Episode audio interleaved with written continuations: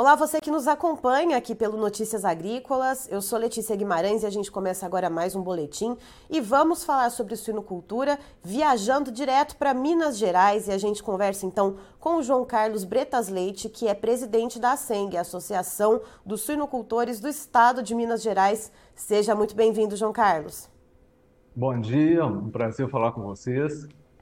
João Carlos, uh, a gente acompanha aqui no Notícias Agrícolas, eu faço toda quinta-feira, quem está uh, ligado aqui no Notícias Agrícolas confere toda quinta um giro pela suinocultura independente, em que a gente traz sempre a realidade dos preços dos principais estados que comercializam os animais nessa modalidade. Uh, e apesar né, de setembro ter sido um mês um pouco meio um pouco esquisito, né? Houve quedas aí uh, subsequentes em vários estados. Uh, a gente percebe que Minas Gerais teve um andamento um pouco mais sustentado, inclusive agora, né, passando para outubro, uh, a gente vê Minas, então, da semana passada para essa agora, com preço estável em R$ 7,60 o que, que, tem provocado essa, essa sustentabilidade nos preços do mercado mineiro, um pouquinho diferente do que a gente viu uh, nos outros estados que sofreram um pouco mais com aquele cai e sobe, cai e sobe, aquela montanha russa maluca para a suinocultura que a gente vê esse ano? É. Olha, é, Minas é diferente é, no aspecto aí, nós somos a média nacional de consumo de carne suína é 17 quilos e Minas consome 22. Minas é importadora de carne suína. E Minas também tem, nós temos uma associação né, muito forte, da qual nós, nós todos nos orgulhamos muito, né? E nós temos uma base de dados de todo, de mais de 90 mil matrizes, né, que é um backup do controle zootécnico das granjas. Então, nós sabemos exatamente o que tem de oferta, nós sabemos como é que está nosso peso de abate, nosso peso de abate está caindo, então isso aí automaticamente diminui a oferta nós negociamos todas as quintas-feiras com a FRIG, que é a Associação dos Frigoríficos, né? Então, nosso preço é, é, um preço real, obedecendo às regras de mercado, a lei da oferta e procura. A gente dialoga com eles. Nem sempre a gente fecha um acordo, mas na grande maioria a gente fecha esse acordo. Então, assim, essa união do, do, dos frigoríficos, essa parceria com a FRIG, proporciona que você consiga praticar o preço real de mercado, né? E, e a gente consegue esse sucesso aí. Não existe existe fantasma, é, é a realidade, é, é, é, a essência do capitalismo aqui que a gente pratica. E, João Carlos, esse preço de R$ 7,60, uh, que se repetiu na última quinta-feira, né, que, tá, que, que manteve nessa né, estabilidade, uh, como que fica em relação aos custos de produção? Né? A gente sabe uh, que houve né, a, a entrada do milho safrinha no mercado, Uh, mas ainda assim parece que não arrefeceu, não refrescou tanto assim, né, para o produtor. Uh, como é que está essa relação para vocês aí? Está tendo prejuízo ou o produtor está conseguindo pelo menos empatar?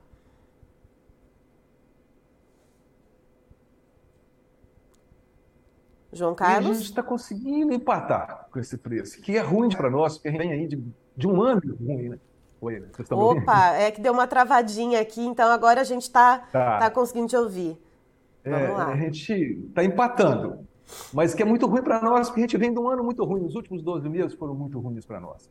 A gente precisava de um preço de R$ reais, né? Mesmo aí com esse milho aí, milho posto na granja hoje é R$ reais, então nossos custos de produção são muito caros.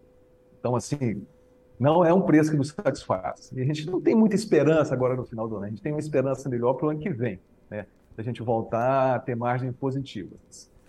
E, e, essa, essa esperança, né, então, de, de entrar em 2023 e começar ali a sair, né, a colocar a cabeça para fora da água, João Carlos, uh, ela é baseada em quê? Porque a gente tem aí uma perspectiva de que uh, a gente deve seguir exportando bastante, né, então a gente tem um escoamento uh, bom previsto para 2023, isso segundo análises uh, do USDA, né, o Departamento Norte-Americano de Agricultura.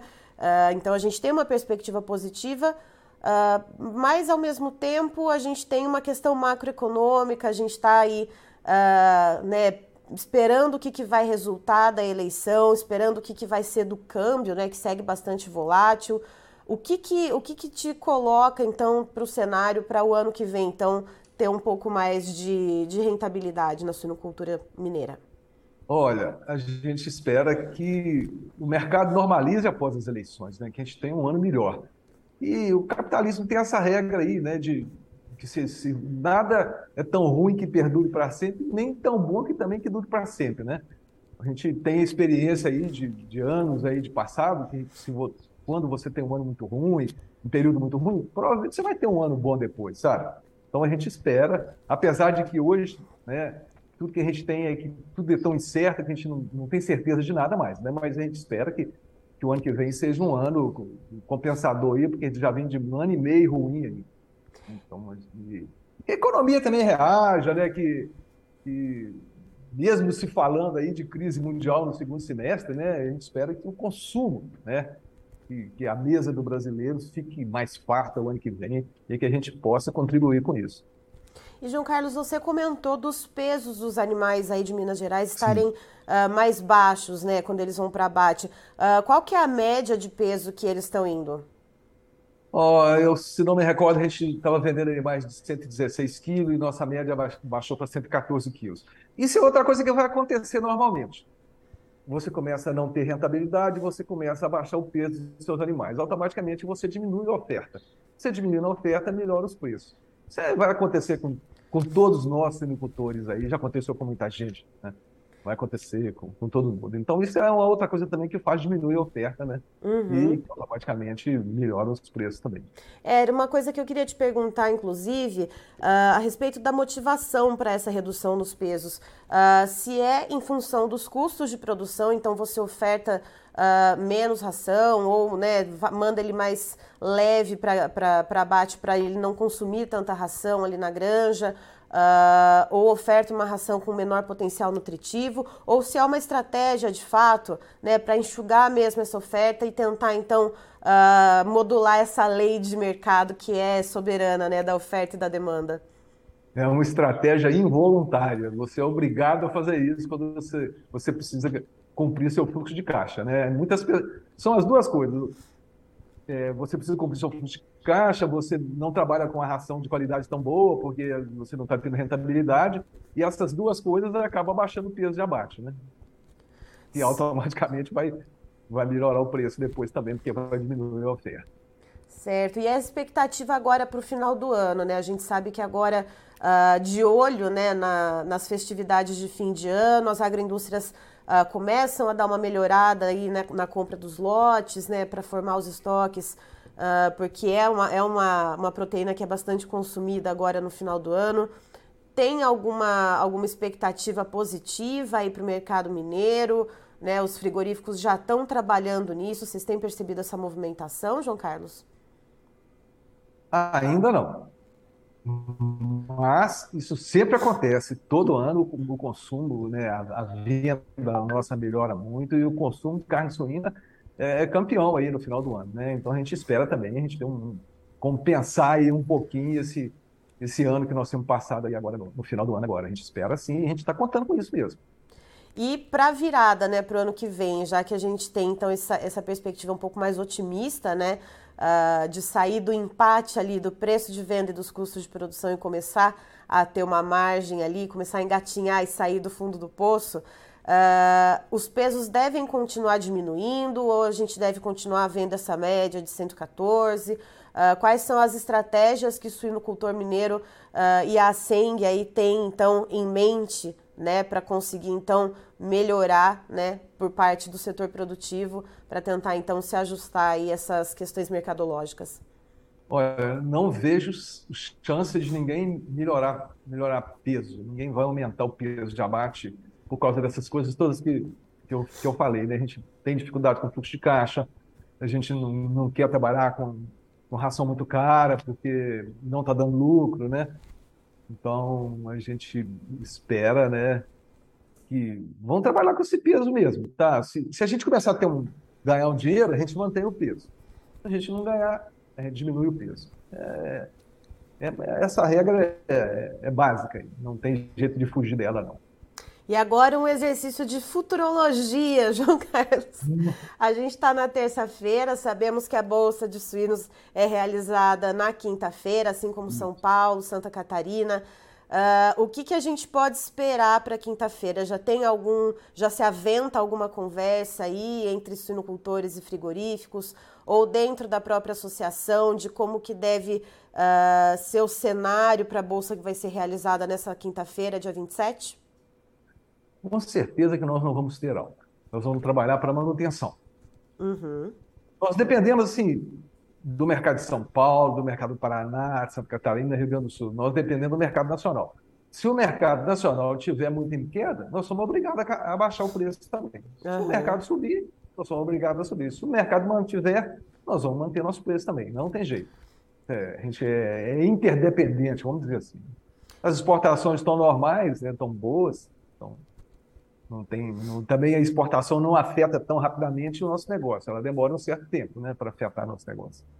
Certo. João Carlos, muito obrigada pela sua participação aqui com a gente no Notícias Agrícolas. Você toda a equipe aí da Seng, o Alvimar Jales, que está sempre na quinta-feira trazendo as informações para a gente a respeito da suinocultura independente no nosso giro que é feito então toda quinta. Um abraço para ele aí também. Vocês, claro, são sempre muito bem-vindos aqui no Notícias Agrícolas. E eu que agradeço a oportunidade. Um abraço a todos.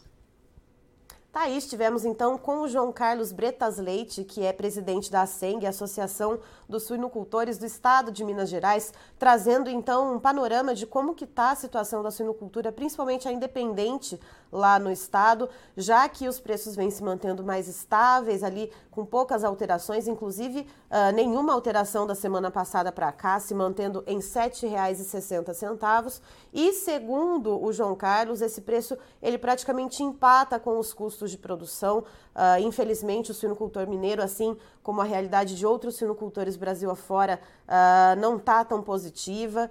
É, e segundo João Carlos, seria necessário um, pre um preço de venda para o suíno vivo de R$ 8,00 o quilo para então conseguir ter um pouco de margem. E de acordo com ele, os, os pesos dos animais diminuíram. Então, uh, antes se tinha uma média de 116 quilos uh, por animal para abate. Agora esses animais estão indo para abate com em torno de 114 quilos. E isso, segundo ele, uh, além de ser uma questão quase que involuntária, né, que o, o, o produtor ele não está tendo margem, ele precisa se ajustar, né, ajustar essa produção Uh, para tentar então pre, é, enxugar a, a produção para ter preços melhores de venda e também porque ele não consegue investir numa ração de muita qualidade já que ele não está tendo renda. Então, naturalmente, esses pesos vão diminuir. E para 2023, segundo João Carlos, a expectativa é de que esses pesos se mantenham mais baixos dos animais que vão para abate, uma vez que uh, não é tão fácil assim né, melhorar de uma hora para outra. Então, os preços de venda para a suinocultura e também somado à questão global, né, já que são que tudo afeta o mercado, né? Tanto as exportações quanto o mercado interno, outras praças produtoras que aumentam ou diminuem a produção também acabam resvalando no mercado de algum estado em específico, e nesse caso a gente fala de Minas Gerais. Eu encerro por aqui, daqui a pouco tem mais informações para você, então fique ligadinho. Se inscreva em nossas mídias sociais. No Facebook, Notícias Agrícolas. No Instagram, arroba Notícias Agrícolas e em nosso Twitter, arroba Norteagri. E para não perder nenhum vídeo, não se esqueça de nos acompanhar no YouTube e na Twitch Notícias Agrícolas Oficial.